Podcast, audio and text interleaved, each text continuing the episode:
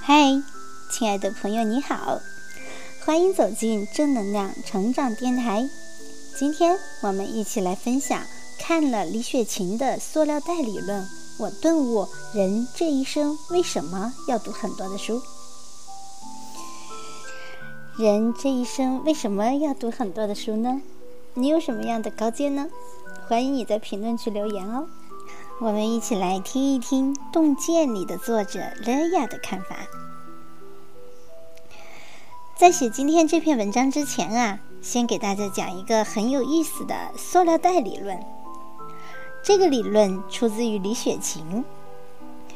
在一档综艺节目上，李雪琴说，他们东北家庭有一种习惯，就是攒塑料袋。有的时候中午点了外卖。他们就会把干净的袋子留下来，出去买个菜，回来又收获了一个袋子，一来二去就攒下了大大小小各种的塑料袋。家里人会把这些塑料袋都收拾好，放在一个柜子里。外人看到了，偶尔也会说：“都什么时代了，还留着一堆塑料袋，不舍得扔。”但神奇的是。有一天，你不知道需要用什么东西去装物件的时候，你把那个柜子打开，总有一个袋子能派上用场。为什么要讲这个理论呢？看了接下来的两个故事，你就会明白。第一个啊，是最近爆火的新东方主播董宇辉的故事。一九九三年。董宇辉出生于陕西渭南市潼关一个农民家庭。小时候的董宇辉个头不高，性格有点敏感，还有些自卑。那时候，别的小伙伴放学后会相约玩耍，玩到满头大汗。内向的董宇辉却会一个人独自回家，默默看书。他喜欢看苏轼，喜欢看老庄，喜欢背京剧，还喜欢读名著。一本平凡的世界，董宇辉从初三看到大学，反反复复看了好几遍。书本给了他力量，给了他知识，也给了他一夜爆红的实力。在新东方蛰伏了五年后，董宇辉终于一朝凭借直播带货火遍全网。当别的主播都在哗众取宠、声嘶力竭的卖货时，只有董宇辉不慌不忙。娓娓道来，他卖铁锅时说：“是妈妈的手，是父亲忧愁的面容，是老人盼游子回家的心。”他卖火腿时说：“是风的味道，是盐的味道，是大自然的魔法和时光腌制而成。”这样的直播方式，对比浮夸的直播套路，简直让人如沐春风。于是。大批大批的观众涌进直播间，连带着新东方的股价翻了好几倍。可以说，属于董宇辉的高光时刻，在这个夏天真正开始了。第二个故事是前央视主持人房琪。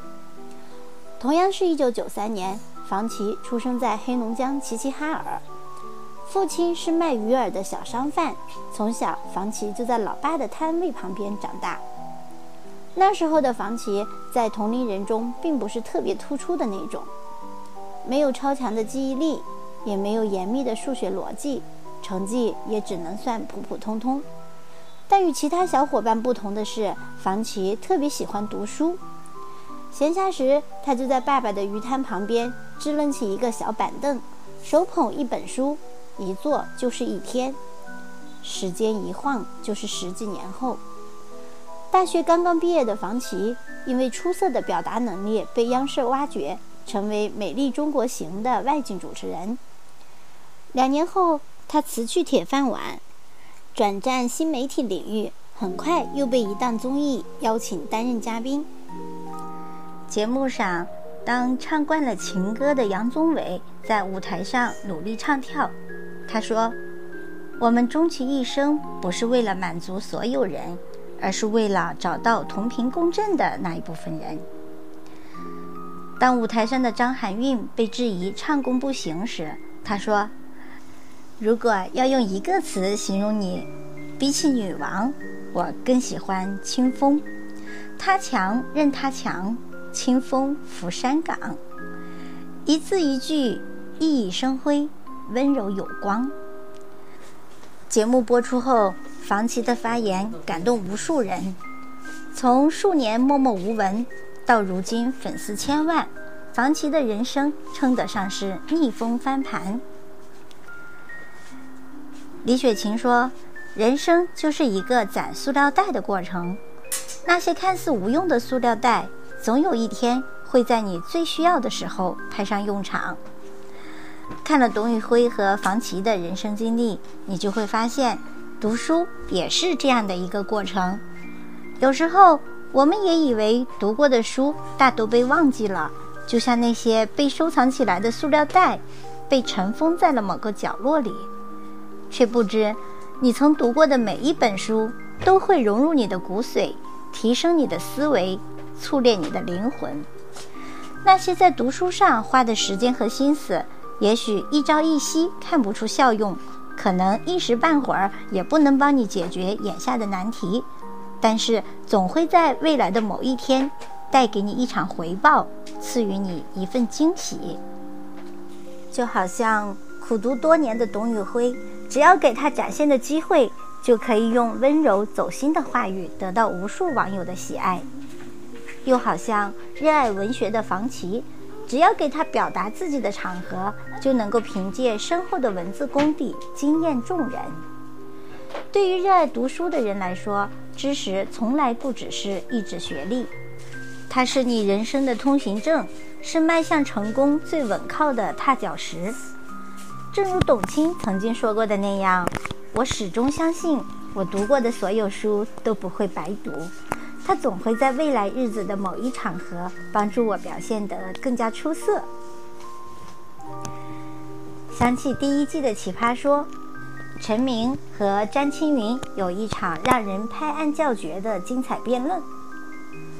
当时的辩题是：知识共享到底是有利还是有弊？反方辩手詹青云说：“开尔文发表过演讲，物理学的大厦已经建成了，剩下的只是一些修饰工作。他想以此来说明，如果大家只汲取开尔文当时的知识，那么就永远不会出现其他惊人的理论，诸如相对论、量子力学等等。这句话有错吗？听起来没有。但正方辩手陈明发现了漏洞。”陈明当即用其强大的知识储备反驳道：“对方刚才说热力学的时候，说开尔文说这个大厦已经落成了，但还有半句话被你掩盖了。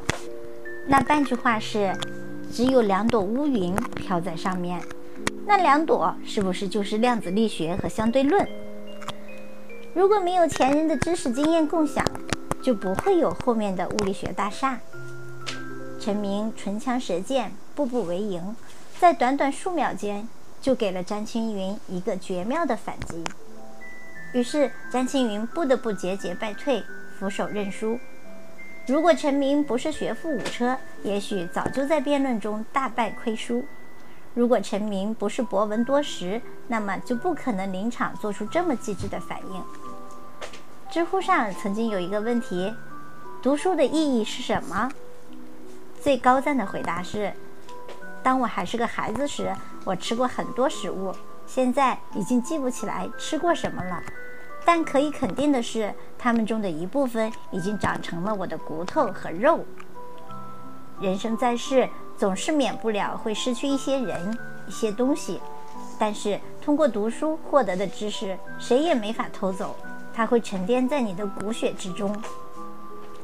有时你也以为读过的书都成了过眼云烟，不复记忆。实际上，它们仍是潜在的，只需一个触动点，就会喷薄而出。不知道大家有没有印象，在2020年的春晚上，有一个情景朗诵节目，由主持人康辉、贺红梅、海霞等人组成，鼓励武汉和全国人民英勇抗击疫情。这个节目是当年春晚最受欢迎、最戳泪的节目，但节目背后有一个小插曲是很多人都不知道的。当时距离春晚正式开演仅剩不到十个小时，央视领导临时决定增加一个鼓励抗疫的节目。得到消息，春晚总撰稿秦新明急得焦头烂额。慌忙中，他突然想到了白岩松，立马打电话请他撰写台本。白岩松原本正在报道疫情的第一线，接到电话，二话不说答应下来。他将自己关在办公室，饭都顾不上吃，奋笔疾书创作台本。一个小时后，情景报告《爱是桥梁》就书写完成。从二十四日上午十点，领导开始布置任务，到当晚除夕夜九点登上央视春晚。整个过程用了仅仅不到十个小时，堪称春晚历史上创作时间最短的节目。试想一下，如果白岩松没有博览群书，那这次的任务就会面临崩盘的危险。如果他没有保持长期阅读的习惯，就不可能在短短一个小时内写出这样完美的台本。正是平日里积累的大量知识。让他在危急时刻也能镇定自若，书写才华横溢的篇章。白岩松的经历让我想起这样一句话：这世上没有从天而降的才华，是读过的书换回了筹码，付出的努力得到了回报。一个人的成长，本质上是对过往经验的累积与总结。读过的书，看过的段落，学到的知识。其实都悄悄沉淀在你的脑海之中。那些东西看似无形，实际上像流水穿越石头一样，默默雕刻出一个更加广阔的你。在未来的某一天，当你回望走过的路时，就会发现，人生没有白读的书，所有的成功和奇迹，追根溯源，都不过是腹中学识的累积。作家刘润曾说：“你在知识链上的位置，往往决定你所处的位置。一个人最大的底气，不在财富的多寡和地位的高低。当你博览群书后，那些融在骨血里的知识和智慧，才是你最硬的后台。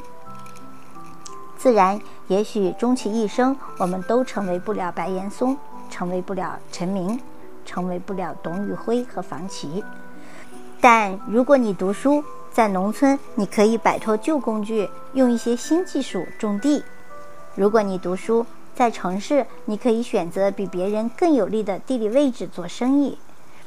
如果你读书，在时代的风口，你会比别人更有把握抓住；如果你读书，在教育孩子的过程中，你会比别人更理智、更科学。读书可以让你从无知变得有知，从人云亦云变得有主见、有思考。这些都是一笔无形的财富，一股无形的力量，促使你登上更高的台阶。一直很喜欢这样一句话：每一本书就是一道门，你想通往哪里，都可以自己掌握。当你读过的书越多，选择余地就越大，看见的风景就越广阔。所有学到的知识和本领，终有一天都会化作你对抗生活的铠甲。所以，从此刻起，拿起一本书，开始阅读吧。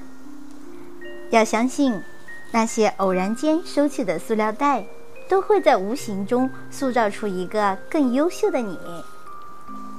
点击关注，与朋友们共勉。如果觉得还不错，欢迎订阅，我们一起来共同成长。我是小宁，期待着和你再相会，拜拜。